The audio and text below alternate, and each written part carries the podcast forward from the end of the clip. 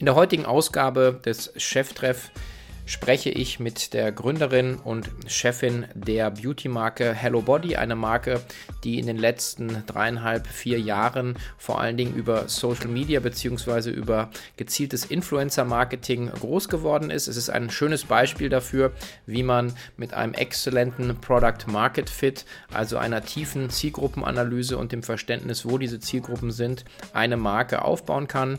Der Sprung von 0 auf 65 Millionen Euro spricht da für sich und Monique ist eine sehr tolle Gesprächspartnerin. Also viel Spaß. Herzlich willkommen zu Cheftreff, dem Future Retail Podcast von Sven Ritter. Im Gespräch mit den Machern und Innovatoren der digitalen Handelsszene. Ja, herzlich willkommen zu einer neuen Ausgabe vom Cheftreff. Heute eine ja, ein, ein erster äh, Remote-Versuch für mich. Es ist sozusagen äh, ein, eine, eine Neuerung, eine, weiß ich gar nicht, also, wie sagen mein, mein First sozusagen. Ähm, ich freue mich sehr, heute live eine Live-Schaltung mit Berlin zu haben und mit der Unternehmerin und Gründerin und ja, Chefin von Hello Body. Herzlich willkommen, Monique Höll. Hallo. Guten Morgen, herzlich willkommen. Äh. genau, wir sehen uns sozusagen hier und äh, ich finde es super. Ähm, für mich, für mich, für mich auch ein, eine Neuerung, ein erstes Mal. So ähm, schön, dass wir sprechen, ja. Genau. Jetzt, ähm, ich weiß, ich habe ja gesagt, ich bin äh, auf dich letzten Endes durch äh, meine, meine 16-jährige Tochter gekommen, die großer Fan von, von eurer Marke ist. Und ähm, deswegen sprechen wir heute unter anderem, aber da ich dich jetzt kenne, ähm, wahrscheinlich wissen nicht alle, was du machst. Vielleicht stellst du dich mal ganz kurz vor. Super gerne.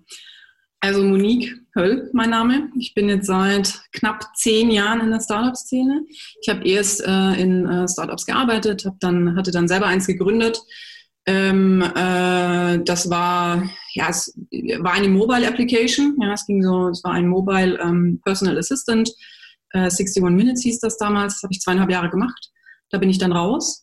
Und dann bin ich sehr schnell angesprochen worden von ähm, Invincible Brands. Das ist die Holding, zu der Hello Body heute gehört. Mhm. Und äh, die beiden Jungs, die Invincible Brands gegründet haben, das ist der Björn Korni und der Gennady Tschernov, die haben mir äh, damals ein kleines, ja, man kann sich anders sagen, Projekt vorgestellt. Mhm. Und zwar ging es da um äh, Natural Skincare für junge Frauen. So. Ähm, ich war direkt am Anfang ziemlich fasziniert von der Idee selber, weil es damals äh, im, in Europa zumindest, das war Anfang 2016, äh, keine Marke im Bereich Natural Skincare gab für junge Frauen. Und ähm, ja, kurz, lange Rede, kurzer Sinn, ich habe da, hab da eine ziemliche Opportunity gesehen, war auch ähm, fasziniert von den zwei Jungs, ähm, die mich angesprochen hatten, weil das waren so zwei Learnings, die ich auch in den Projekten davor ähm, gemacht habe und die ich mitgenommen habe. Also wie wichtig das Team äh, ist und Teamzusammenspiel, vor allem äh, als Gründer. Ähm, von daher konnte ich da einen Haken ranmachen. Und das zweite war, ja, ich habe äh, bei dem Produkt Natural Skincare für äh, Female äh, Millennials, wenn man so möchte, ähm, ja, da war einfach Marktpotenzial da, konnte ich auch einen Haken ranmachen, weil davor viele Gründer und so auch ich mit meiner Erstgründung entwickeln immer ein tolles Produkt und überlegen sich dann als Step 2, äh, welche, welche äh, Zielgruppe spreche ich denn jetzt damit an. Mhm. Genau, von daher Hello Body macht äh, natürliche Pflege für Haut und Haare und uns gibt es jetzt seit Anfang 2016. Wir sind jetzt in den letzten vier Jahren rasant gewachsen. Ähm, heute 2020 sind wir aktiv in einigen europäischen Märkten. Um die größten zu nennen, da haben wir einmal den Dachmarkt, Deutschland, Österreich, Schweiz, ähm, den französischsprachigen Markt, Frankreich und Belgien. Wir sind in Italien äh, mit sehr hoher Brand Awareness vertreten. Das gleiche auch in Polen. Wir haben jetzt seit ähm, diesem Monat, ja genau März 2020, ein kleines Büro in Paris Mhm. Und wir haben Ende 2018 auch ein Büro in Los Angeles aufgemacht, um uns mit dem amerikanischen Markt zu beschäftigen. Okay, ist ja schon mal eine, eine krasse Reise. Warte mal ganz kurz. Mal kurz. Okay, nochmal. Also, das ist ja schon eine krasse Reise, die ihr da jetzt äh, hingelegt habt. Ihr mit, mit 65 Millionen Euro, ähm, wenn man jetzt schaut, äh, innerhalb so kurzer Zeit, ähm, wie fängt man denn eigentlich an? Ich meine, jetzt habt ihr äh, drei, vier Büros, ne? Äh, drei Büros. Berlin, Paris. Drei, genau, gut. Okay, Berlin, Paris, okay, äh, Los Angeles. dann äh, äh fast 100 Leute, 65 Millionen. Also äh, das ist ja schon so weit und so groß, ähm, stellen sich natürlich viele Leute die Frage, wie, wie, kommt man dahin? Wie fängt man denn eigentlich an? Du sagst halt, okay, du hast eine, du siehst eine Market Opportunity, du hast ein Produkt, du hast Leute, die das finanzieren wollen. Aber was sind denn die, die ersten Schritte, die du machst, um so in den Markt reinzugehen?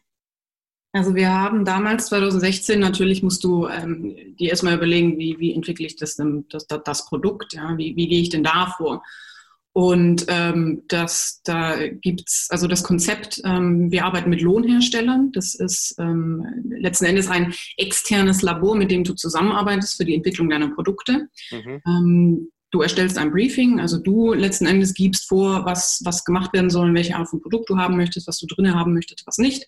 Und ähm, dann wird das Produkt letzten Endes entwickelt und läuft dann manchmal beim gleichen äh, Partner über die, über die Produktionskette, manchmal bei einem anderen Partner. Das, das, da gibt es verschiedene, verschiedene ähm, äh, Kombinationsmöglichkeiten, wie man da vorgeht. Und ganz am Anfang muss man sich nichts vormachen. Ja, es ist schon eine Schwierigkeit, dann auch einen Partner zu finden, gerade als, als junges Unternehmen, was vielleicht noch nicht mal eine GmbH ist, was auch nicht ordentlich äh, Bonität vorzuweisen hat quasi, die da mit dir zusammenarbeiten möchten. Weil die meisten natürlich Minimum-Abnahmemengen von ja, fünfstellig, ähm, das kannst du halt nicht gewährleisten als UG, die es gerade mal irgendwie so vier Monate am Markt gibt. Mhm. Von daher ganz am Anfang ist da sehr, sehr, sehr viel Klinkenputzen auch. Ähm, wir haben dann einen Partner gefunden, der das mit uns gemacht hat. Wir arbeiten auch mit heute, bis heute noch mit diesem Partner zusammen.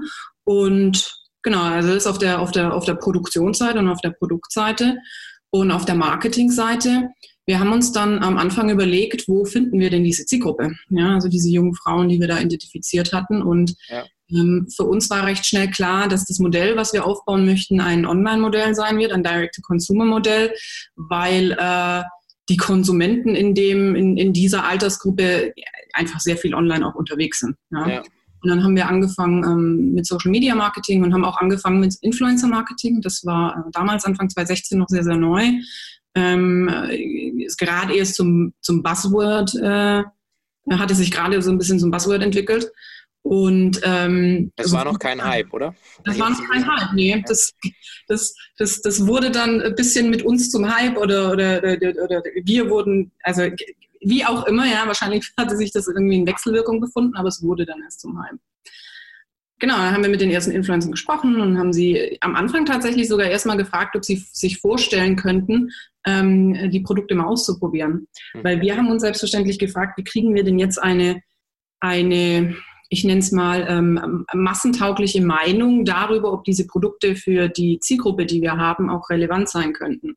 Wir hatten ja noch keine Daten damals. Ja. Und ähm, da haben wir gesagt, okay, Influencer sind auch irgendwie immer ähm, Meinungsbildner und stehen eben immer auch für eine bestimmte Zielgruppe. Von daher lass uns doch da mal die Meinung einholen. Und ähm, die Meinungen waren super. Das hat dann dazu geführt, dass wir irgendwann angefangen haben, ähm, Influencer auch zu fragen, ob sie unsere Produkte promoten möchten, vorstellen möchten in ihren Communities. Und ähm, das haben wir dann gemacht. Da haben wir dann, wie man so schön sagt, die erste Traction gesehen. Und äh, dann haben wir das äh, im Laufe der letzten drei, vier Jahre skalierend über, über die ersten beiden Märkte, in denen wir aktiv wurden. Das waren Deutschland und Frankreich, mhm. also beziehungsweise Frankreich, Belgien und dann Dach. Ja. Und haben diese Learnings dann angewendet. 2017 sind wir nach Italien, 2018 sind wir nach Polen und ähm, haben somit quasi, sind somit so ein bisschen zum Influencer-Marketing-Vorreiter auch in Europa geworden. Wir haben 2018 und 2019 um die 50.000 Influencer-Marketing-Kampagnen gehabt, wissen extrem gut, was funktioniert und, und was nicht funktioniert und haben da eine Strategie draus gemacht. Die, ähm, kannst du Namen nennen, mit wem ihr da so zusammenarbeitet bei den Influencern? Also ich glaube, ähm, ja, klar. Oder so, ne? Wie bitte? Kathi Hummels, glaube ich, ne, habe ich mir gemerkt. Unter anderem, genau, ja. Dann arbeiten wir mit beispielsweise Sarah Harrison zusammen. Wir arbeiten mit Frauke Ludewig zusammen. Wir arbeiten mit Sylvie Mais zusammen. Wir arbeiten mit ähm, Anna Johnson zusammen. Es gibt einige, mit denen wir zusammenarbeiten.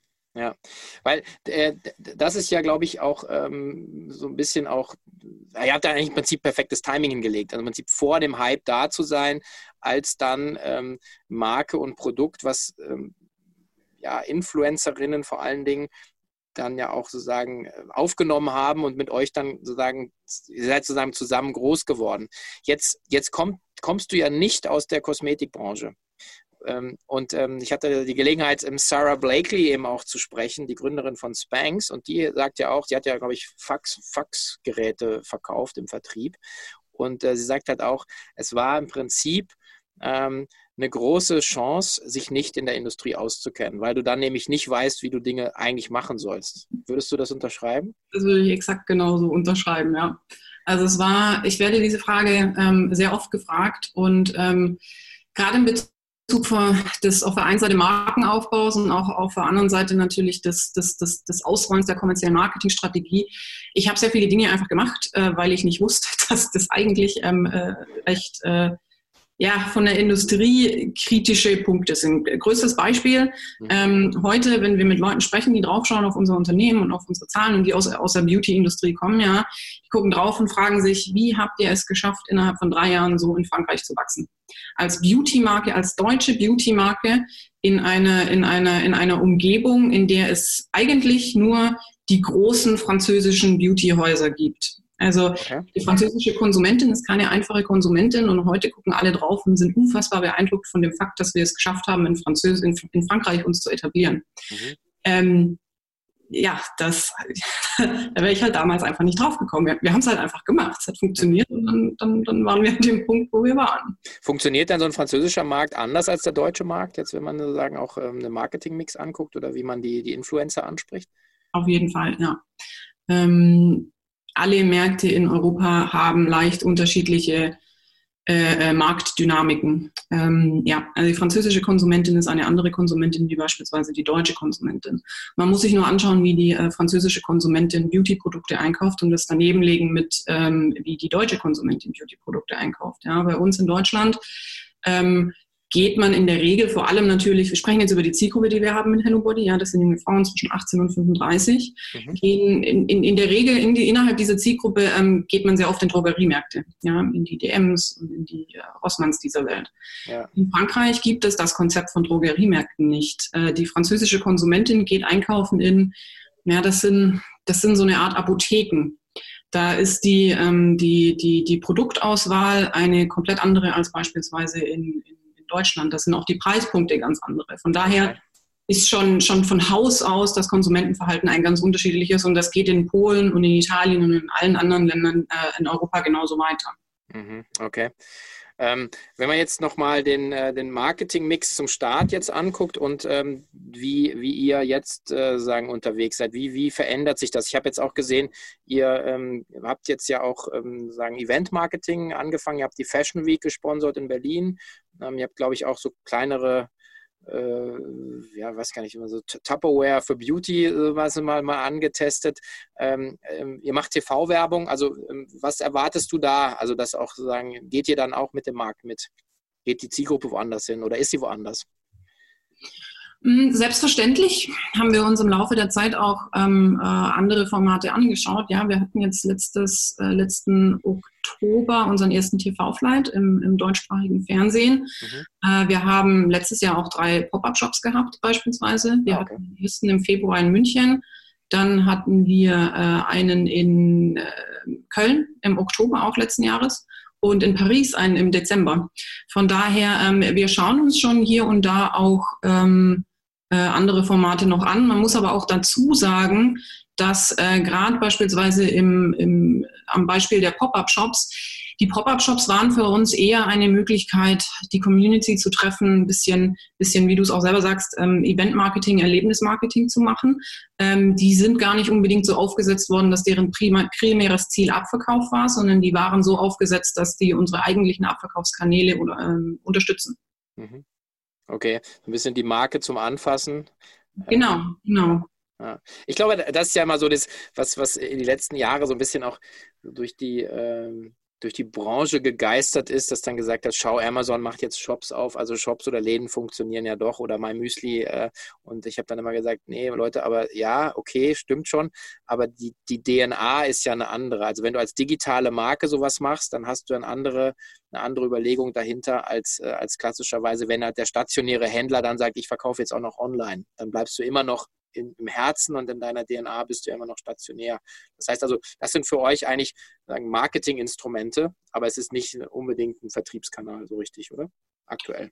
Bisher ist das so, ja, bisher ist das so. Es gibt der Marke auch nochmal eine komplett andere ja, Authentizität. Und äh, wie, du, wie du sagst, ja, es gibt, der, es gibt uns die Möglichkeit, zum einen die Community zu treffen, weil durch den Fakt, dass wir 100% online sind und 100% digital, ist es ja sehr, ähm, ähm, äh, sehr äh, theoretisch alles. Da die Möglichkeit zu haben, das auch nochmal äh, offline und erlebbar zu machen, ähm, das macht schon ein bisschen Unterschied. Aber ja, um als, als Marketinginstrumente, ja. Mhm, okay. Ähm, gut, also 65 Millionen Euro ähm, und ähm, eine klar abgegrenzte Zielgruppe. Ähm, jetzt erste Frage wäre so, wie, wie verteidigbar glaubst du ist die, ist die Positionierung, die ihr habt? Also langfristig. Und das Zweite, das würde ich dann, da würden wir ein bisschen länger dann auch drüber sprechen, nochmal in Richtung, ähm, wo du einfach dann Wachstumspotenziale siehst. Aber vielleicht einmal mal so, wie, wie siehst du jetzt, wo steht ihr heute? Weil ich meine, heute nehmen euch die Leute wahr, sie sagen jetzt out of nowhere 65 Millionen. Die Konkurrenz schläft nicht. Also wie verteidigbar findest du das auch? Also was, was sind so eure Assets auch mit, mit euren Kunden? Ja, also zum einen natürlich, ja, wir, wir bewegen uns im, im Beauty-Bereich, im Skincare-Bereich, im Kosmetik-Bereich. Das ist natürlich ein sehr kompetitiver Markt, ja. Ähm, da gibt es die großen Player dieser Welt, die extrem viel Kapital auch haben, äh, um, um, um ihre Marken äh, hochzuziehen. Nichtsdestotrotz, ähm, ich glaube, wir haben ein sehr uniques Standing. Äh, wir sind ähm, äh, 100%, fast 100% Direct-to-Consumer. Wir haben jetzt inzwischen ähm, ein bisschen mehr als eine Million Kunden. Mhm. Äh, wenn wir was von diesen Kunden wissen möchten, können wir sie im Prinzip einfach fragen. Ja, das ist ein enormer Vorteil gegenüber vielen, vielen Playern, die draußen am Markt sind. Wenn ähm, die Marktforschung betreiben möchten, dann kostet das immer enorm viel Aufwand, äh, sowohl finanziell auch äh, ja, von allen anderen Kapazitäten, die man da aufwenden muss.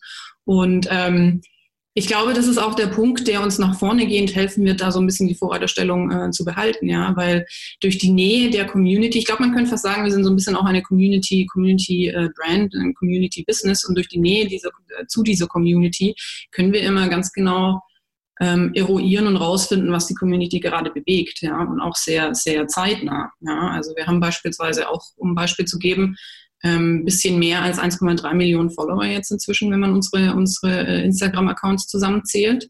Mhm. Und ähm, 10 bis 15 Prozent Views auf unseren Instagram Stories, also ähm, von diesen ähm, 1,3 Millionen. Ähm, das ist natürlich ein wunderbares Marktforschungsinstrument auch. Ja? Also wenn wir, wenn wir was wissen möchten von dieser Community, was sie bewegt, welche Produkte sie haben möchten, was sie über unsere Marketingstrategie denken, ähm, wir können sie einfach fragen und wir kriegen in enorm kurzer Zeit ähm, sehr äh, qualitativ hochwertige, quantitative Ergebnisse dazu. Mhm. Okay, das heißt, wenn ihr jetzt, ähm, ihr seid ja, also Skincare, ja, also Cremes, Lotions, Reinigungsmittel und so weiter. Also ich, ich benutze wahrscheinlich nur einen Bruchteil davon, was sozusagen man als Frau verwendet, aber ich kenne mich, ich kenne die Produktwelt so. Ähm, wie, was wäre denn jetzt eine, eine Erweiterung, die ihr mit der Community ähm, machen würdet? Oder produktseitig? Also wir haben beispielsweise, wir haben ja angefangen mit unserer Coco-Linie. Mhm. Ähm, da geht es um Regeneration. Ja? Also da ist das Skincare-Target Regeneration, das ist ein großes Skincare-Target im Markt. Und äh, da haben wir auch bis heute die meisten, die meisten Produkte. Ja? Ähm, von daher, wir haben uns dann selbstverständlich irgendwann angefangen zu fragen, okay, ähm, wenn wir jetzt an Produkt- und Portfolioerweiterungen, die letzten Endes ja sich auch wieder in Wachstum dann übersetzen lassen, ja. äh, nachdenken, äh, wie gehen wir denn jetzt vor? Ähm, und dann auch da haben wir einfach die Community gefragt, was, was möchtet ihr denn haben, was könntet ihr euch vorstellen zu haben?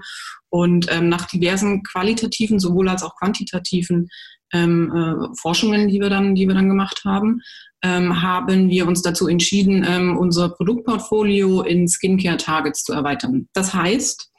Unsere Coco-Linie steht für Regeneration. Ja, dann haben wir Anfang 2019 haben wir unsere Aloe-Linie gelauncht. Da ging es dann um ähm, Hydration, ja, für feuchtigkeitsarme Haut. Wir haben dann Ende 2019 unsere Cara-Linie gelauncht. Da geht es um äh, äh, hier Sensitive Skin. Wir sprechen immer Englisch in deren Ja, ja, äh, äh, sensible Haut. Genau, richtig. Und wir werden jetzt im Mai diesen Jahres noch eine vierte Linie launchen, die für wiederum ein weiteres Skincare-Target steht und ähm, haben dann somit auch einen sehr großen, sehr großen Bereich an den, an den Skincare-Targets abgedeckt. Von daher können wir quasi wachsen innerhalb dieser, dieser Linien ähm, und ähm, müssen ja auch nicht immer in jedem Markt jedes Produkt zur gleichen Zeit launchen. Also auch da haben wir ja durch das, durch das Direct-to-Consumer-Modell, was wir haben, ähm, sehr schönen Spielraum, das auch strategisch äh, zu platzieren. Ja, also ihr habt keinen Absatzmittler dazwischen, ihr geht über eure eigenen Kanäle und, genau, äh, und genau. spielt dann die Märkte je nach Reife, oder? Mhm. Genau, und ähm, wenn wir quasi in neue Märkte gehen, was wir sehr schnell machen können, weil im Prinzip ähm, unser Go-to-Market, der dauert in der Regel, vor allem innerhalb in Europa, ja, so zwischen, ich mal, vier bis sechs Wochen. Ähm, da sind wir nicht darauf ange angewiesen, auf Third-Party-Distributoren, ja, weil wir das äh, alles über uns ausbauen können. Und am Ende, man kann sagen, wir haben eigentlich 100% Kontrolle über die komplette Customer Journey. Ja, ja, das ist ja das, äh, das, das Schöne an dem Modell, auch wenn äh, der ein oder andere Journalist, der Herr Kapalczynski, schönen Gruß hier vom Handelsblatt, ja, irgendwie etwas, aus meiner Sicht einen etwas wirren Artikel geschrieben hat, weil er sozusagen alle Produkte, äh, die DTC sind oder Direct to Consumer, in einen Topf geworfen hat, äh, von der Zahnbürste über mein Müsli, über Matratzen, über Skincare. Also ich glaube, da muss man sich auch wirklich anschauen, ähm, wer hat welches Nachkaufverhalten, ja, wer hat welche Zielgruppe äh, etc., was ist der Customer Lifetime Value. Also da habe ich mich ein bisschen schwer getan mit seiner etwas äh, ja, kruden Argumentation, weil ich bin nach wie vor der, wirklich der Überzeugung, dass, äh, dass so ein Unternehmen ähm, wie ihr es seid, ähm, durch den direkten Kundenzugang, klar über, über die Plattform, ähm, das, man, das ist ja auch immer eine Diskussion, die man hat. Man, also man durch Instagram, Facebook und so weiter ist man natürlich auch abhängig von den Plattformen. Also was ihr wahrscheinlich auch seht gerade, ist, dass die Kosten dafür wahrscheinlich auch ein bisschen nach oben gehen, oder? Also was man früher so organisch eingesammelt hat, muss man da jetzt heute viel mehr für zahlen eigentlich? Auch das ist ähm, komplett äh, ja, marktabhängig. Mhm. Ähm, wir sehen in Deutschland andere, andere Bewegungen, beispielsweise als wir in Frankreich sehen, als wir in Italien sehen, auch als wir selbstverständlich in den USA sehen. Ähm, die Schönheit an dem Modell, was wir haben, und wir machen ja sehr, sehr, sehr viel Influencer-Marketing, ist, dass ähm, Influencer-Marketing im Gegensatz zu beispielsweise ähm, äh, Ads, ja, äh, Paid Ads, mhm. äh, kein öffentlicher Markt ist, kein öffentlicher Marktplatz. Also Preis, äh, Preisfindungen, vor allem in dem Bereich, finden ähm, äh, sehr viel statt ähm, über die Attraktivität der Marke, über äh, mag ich das Team, mag ich den Kontakt, mit dem ich da, äh, mit dem ich da in, in, also mag ich das Teammitglied, mit dem ich da in Kontakt stehe. Von daher, da kann man gar nicht so unbedingt eine eine flächendeckende Aussage treffen über, über das Pricing, was diesen Influencer-Marketing-Mix angeht. Wie groß ist euer Team, äh, die das Influencer-Marketing machen?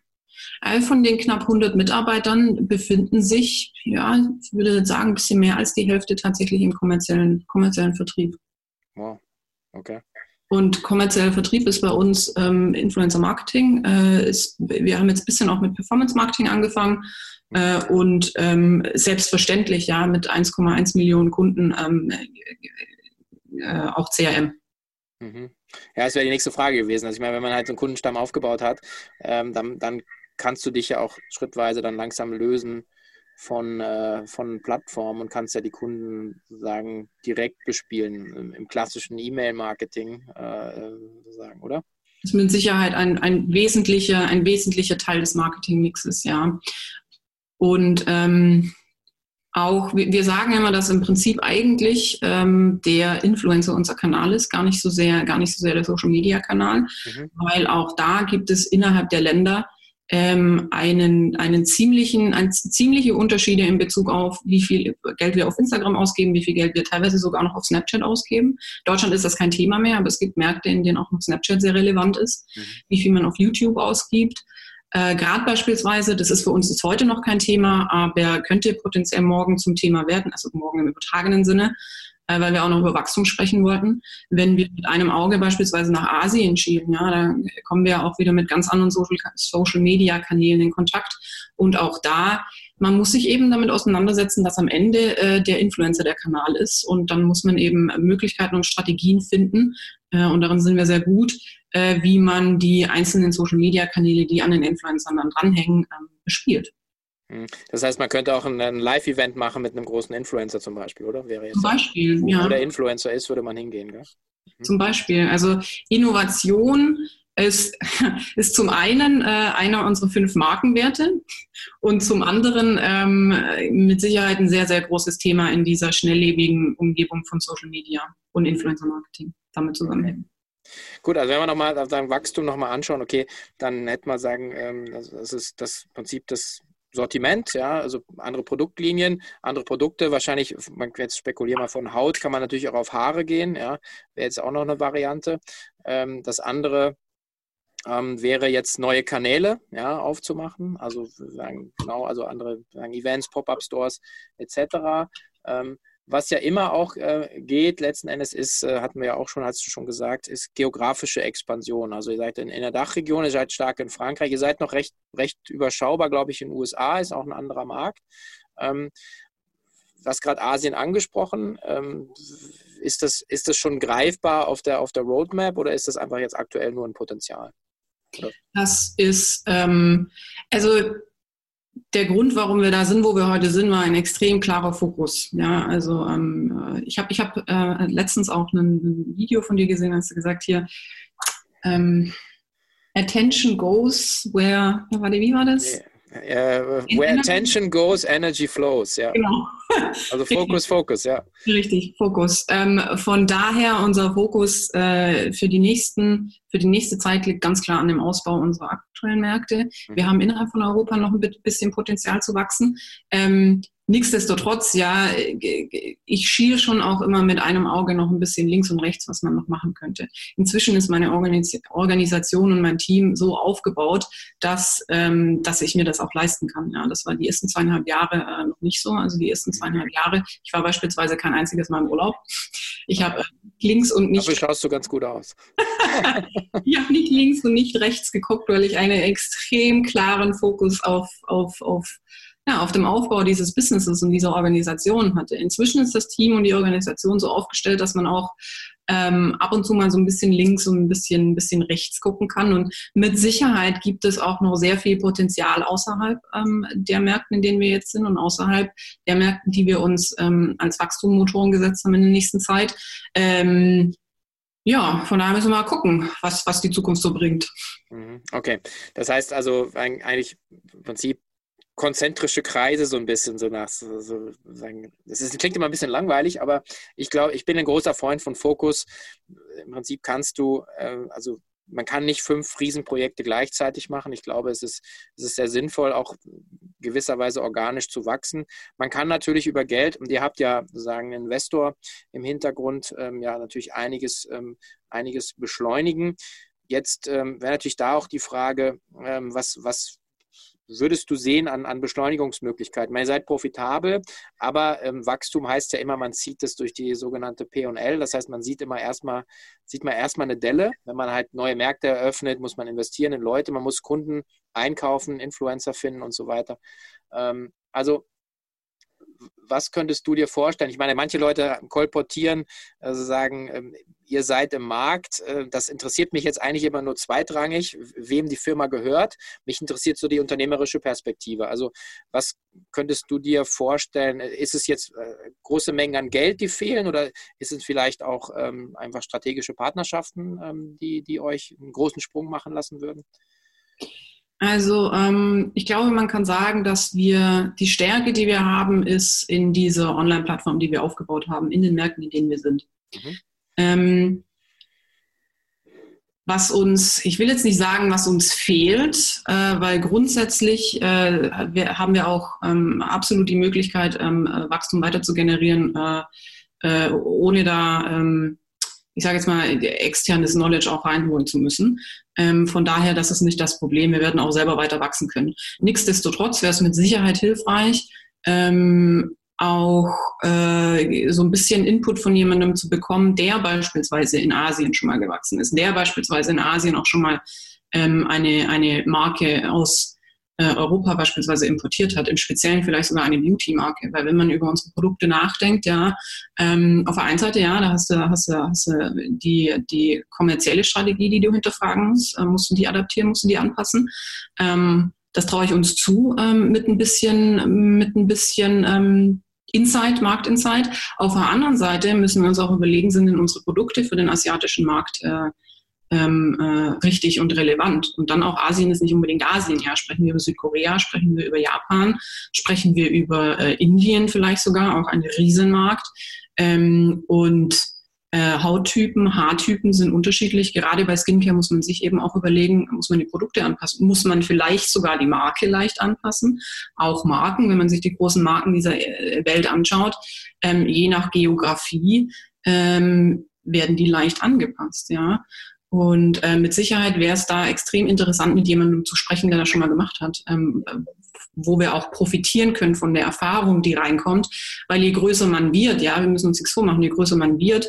Ähm, ich bin immer noch ein sehr großer Fan von Trial and Error, fail fast und adapt quick, ja. Aber je größer man wird, ähm, desto teurer werden eben auch diese Errors und diese Trial and Errors. Und ähm, warum muss man da große, große, teure Fehler machen, äh, wenn man äh, potenziell mit jemandem sprechen könnte, der das alles schon mal gemacht hat? Mhm. Okay. Ja, ich glaube, das ist so ein bisschen äh, auch ein äh, gut, guter Punkt von dir. Sagen, Asien ist so ein bisschen wie, ja, wir gehen nach Europa und du sagst ja selber, Frankreich funktioniert komplett anders als, äh, nicht komplett, aber in, in Teilen schon anders als Deutschland. Also das ist eben auch nicht Asien, ja. Also muss man, muss man auch ganz klar sagen, sondern das ist halt das ist schon eben länderspezifisch. Ähm, die, ähm, wie, wie haltet ihr dann denn auch die, die, vielleicht auch mal so, so die, die deine Führungsprinzipien, deine Organisationsprinzipien, wie haltet ihr denn so eine Organisation dann auch agil? Weil das ja jetzt ein ganz anderes Spiel ist als, als vor fünf Jahren quasi. Ähm, wie, oder vier Jahren, viereinhalb Jahren. Wie, wie haltet ihr das äh, auch, dass die Entscheidungen halt so getroffen werden können, dass äh, alle Informationen zur richtigen Zeit am richtigen Ort sind? Ähm, genau, also mit, mit einer 100 hundertköpfigen Organisation, weil Mann kann man ja bei euch nicht sagen. Ich glaube, es sind sehr, sehr viele Frauen im Team, oder? Was ich zumindest gesehen habe im Büro. Ja, wir haben, wir haben by the way, äh, letztens sogar eine, eine Grafik erstellt, dass wir, ich meine, wir sind 79 Prozent unserer Führungskräfte, vielleicht sogar ein Ticken mehr, sind weiblich. Okay, wow. Aber ja, ähm, um die Frage zu beantworten, ich, das ist in der Tat ein sehr guter Punkt, den du ansprichst. Und das ist auch, ähm, glaube ich, ein Punkt, den, den viele ähm, Unternehmer, Gründer und Unternehmer immer unterschätzen, von dem sie dann irgendwann überrascht werden, wenn sie ihre Organisation skalieren müssen, dass, ähm, beziehungsweise wenn sie dann dabei sind, ihre Organisation zu, zu skalieren, dass das Skalieren von Kultur und das Skalieren von, von von, ähm, von Verhaltensweisen nicht nebenher passiert. Da muss man schon auch immer aktiv ähm, Zeit und Grips auch investieren und, und Mitarbeiter entwickeln. Und das ist alles möglich. Ähm, das, von daher, wir, wir sind da recht gut drin, aber wir sind da deswegen recht gut drin, weil wir uns bewusst gemacht haben, dass ähm, das eben mit Arbeit einhergeht und dass es nicht von selber passiert. Von daher, ja, ähm, du wächst und du bist auf einmal nicht mehr nur fünf Leute, sondern 100 Leute und da gehören auch Prozesse dazu, ja. Ansonsten weiß irgendwie die linke Hand nicht mehr, was die rechte macht und wenn das bei 100 Leuten, das kann ganz schön katastrophal ausgehen. Aber ähm, neben diesen Prozessen, die man da aufbaut, muss man eben auch ähm, Mitarbeiterentwicklung betreiben und das passiert nicht von selber. Und das ist so ein Punkt, das sagt einem irgendwie keiner. Ja? Wenn, wenn man da so einen Businessplan ähm, auf ein weißes Blatt Papier vor sich hinschreibt, weißes Blatt Papier ist jetzt ein bisschen bisschen doof ausgedrückt natürlich, ähm, schreibt man den anhand von Daten und so. Aber am Ende, wie viel Zeit einer C-Level-Person in ähm, Organisationsentwicklung und in Mitarbeiterentwicklung geht, um genau solche Dinge zu gewährleisten, dass man trotzdem noch flexibel und agil und schnell ähm, reagieren kann, das sagt einem keiner. Mhm. Wie wichtig ist das Team für deinen Erfolg? Ähm, gerade bei, ich weiß, das sagen immer alle, ja, Team extrem wichtig, mhm. ähm, aber gerade bei uns sehr wichtig. Also zum einen ähm, sind die, ist Hello Body die Marke und die Werte, für die wir stehen. Das ist einfach unser, fast unser komplettes Team ist quasi Teil der Zielgruppe. Ich sage immer, Mitarbeiter sind die wichtigsten Multiplikatoren, weil wenn, wenn, wenn deine Mitarbeiter hinter dir stehen und hinter der Marke stehen und hinter dem Business stehen, dann bekommen die das auch transportiert und, und äh, werden das transportieren an alte, alle Multiplikatoren, mit denen sie wiederum zu tun haben. Ähm, von daher gerade bei uns, wo das fast, fast das ganze Team sich eigentlich in der Zielgruppe befindet, ähm, ist es extrem wichtig und sehr schön auch zu sehen, wie die dahinter stehen. Und auf der anderen Seite, wir arbeiten mit Native Teams, also alle unsere, unsere Teams, die Marketing machen, sind Natives aus den entsprechenden Regionen. Okay. Ähm, was natürlich insofern wichtig ist, ja, Influencer-Marketing, das ist, das, das ist nur in so und so weit quantitativ. Selbstverständlich gibt es da Plattformen, ja, wo du beispielsweise Sourcing betreiben kannst, aber auf der anderen Seite musst du auch wissen, was ist denn gerade in der entsprechenden Populärkultur des Landes am, am Bassen. Ja, also was ist da denn gerade los? Was ist da denn was für TV-Shows und so weiter und so fort. Und das weißt du halt nicht, wenn du nicht aus dem Land kommst. Also ich beispielsweise spreche kein Polnisch, ich weiß nicht, was da was in Polen gerade am Bassen ist. Und da ein Team zu haben, was sich auskennt und auf was man sich verlassen kann, ist schon essentiell. Mhm. Ja, ist cool. Ich meine, die Frage, ich greife das auch ein bisschen auf, weil ich äh, in der Recherche, deinem Background natürlich auch darüber gestolpert bin, dass äh, du gesagt hast an anderer Stelle, dass äh, die Teamkonstellation in einer ersten Gründung halt ähm, nicht ganz so ideal war und äh, dass du bei dem Schritt Hello Body schon sehr darauf geachtet hast. Deswegen habe ich da ein bisschen gefragt, was, also das stimmt, oder? Ähm, das ist richtig. Das ist also jetzt keine Wertung gegenüber Personen, sondern einfach nur zu sagen, manchmal passen ja die Personen halt dann äh, nicht so ideal zusammen. Gell? Richtig. Das ist auch in meiner ersten Gründung ging es, also es war ja wie gesagt eine Mobile-App, das war ein Tech-Produkt und bei uns auch, um, um, um das Beispiel zu geben, der Tech-Gründer ist halt ausgeschieden nach einem Jahr, mhm. ähm, weil wir alle unterschiedlich mit Druck umgegangen sind und, und, und, und er nach einem Jahr gesagt hat, er, er kann diesen Druck nicht und er ist dann halt raus und ähm, ist halt suboptimal. Das ist nicht so gut, ja. Das ist nicht so richtig. Und solche Dinge passieren halt oft. Und ähm, gerade als Erstgründer will man das sich immer lang und dann auch nicht eingestehen, dass, dass das Thema ist, ähm, was am Ende äh, das Projekt zum Scheitern gebracht hat. Aber oft ist das eben so und auch viel öfter, als man, glaube ich, ähm, denken würde. Mhm. Was gab es noch so ein Learning aus der, aus der Zeit? Ähm, das Projekt war ja dann nicht erfolgreich und äh, also ich, bei mir waren auch einige Dinge nicht erfolgreich. Insofern, also man sieht ja immer nur die Leute, wenn sie oben auf dem Gipfel stehen. Ja. Äh, Gibt es da ja.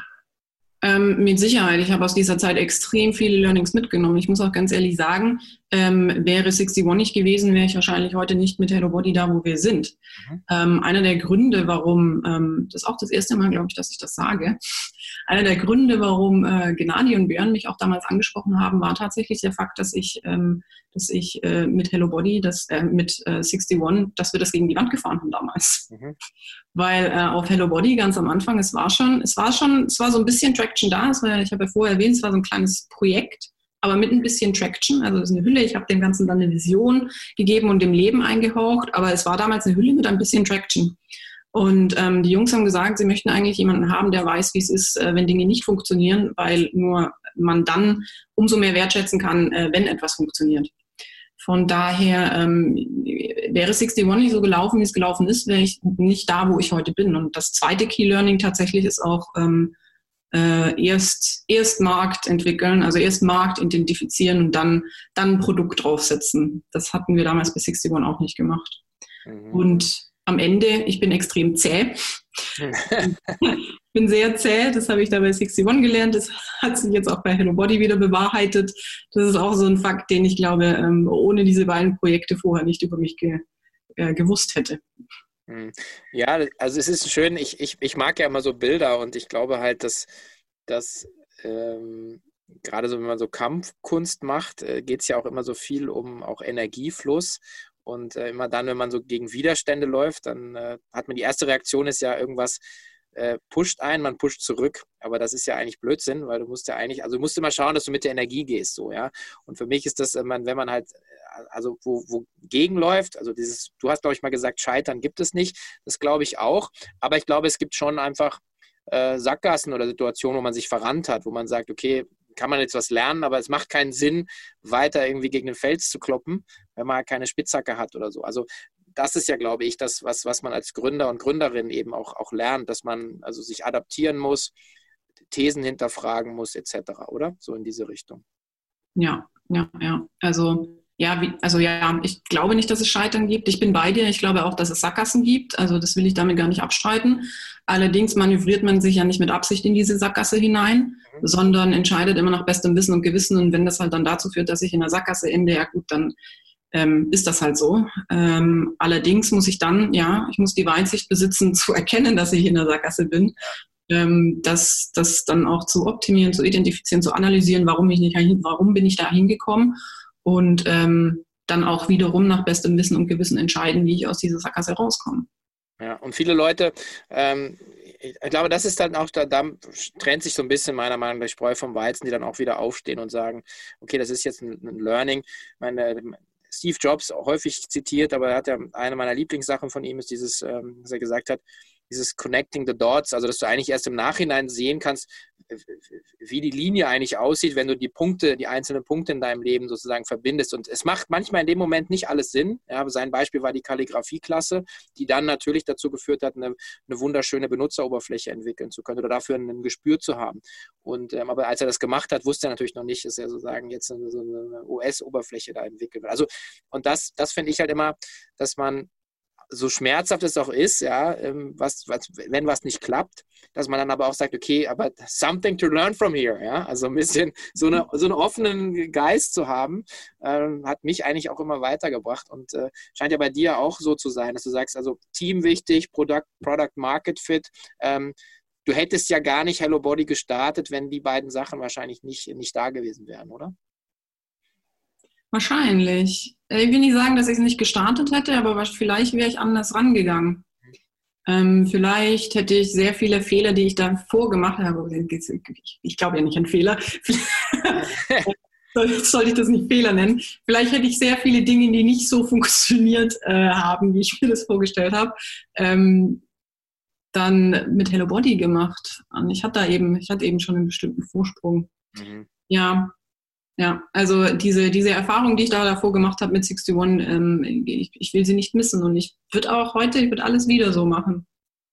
Ja, das ist schön. Werde ich auch mal gefragt und sagst du, ja, nee, also eigentlich, vielleicht so ein paar Abkürzungen würde ich, würde ich mir zurufen, wenn ich nochmal anfangen würde zu sagen, hol dir sehr schnell sehr gute Leute, äh, hol dir gute Leute ins Board, ins Team und so weiter. Also die Sachen würde ich mir einfach zurufen, aber ansonsten würde ich wahrscheinlich dieselben Sachen machen. Ja, wahrscheinlich, ja. Genau. Okay, ähm, schauen wir einmal noch mal ganz kurz nach vorne. Ähm, jetzt 65 Millionen, äh, nächster Stopp, eine Milliarde.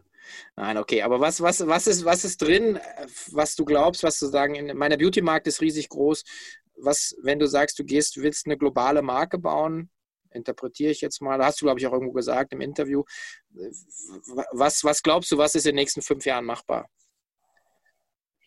Ähm, ich glaube, dass wir innerhalb von Europa noch ähm, einiges an Potenzial haben, wachsen zu können.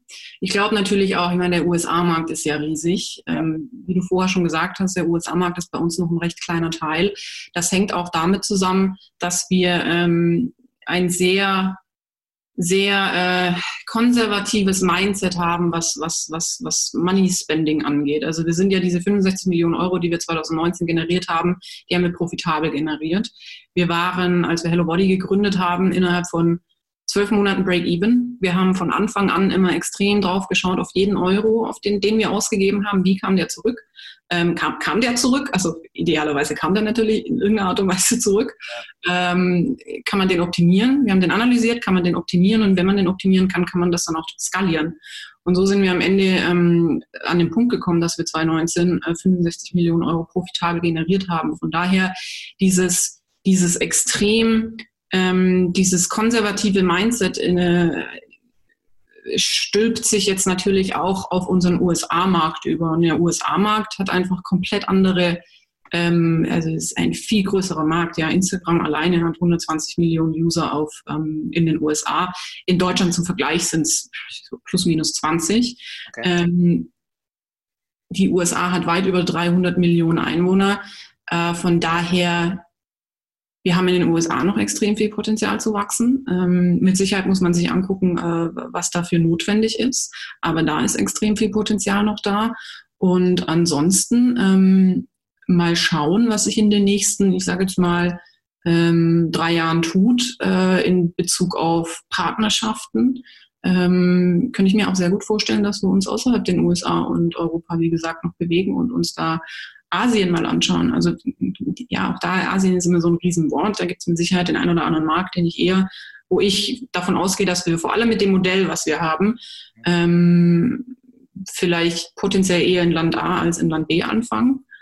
Äh, das muss auch the way gar nicht immer damit zusammenhängen, wie viel ähm, per, per, per Headspend auf Kosmetik äh, ausgegeben wird, weil so schauen natürlich die großen Marken immer drauf, ja, wie viel gebe ich pro Kopf aus an Kosmetik und ähm, wo sehe ich das größte Potenzial. Äh, das ist gar nicht unbedingt immer unsere Herangehensweise, weil wir eine andere Plattform haben, aber auch da ist auf jeden Fall noch Potenzial da.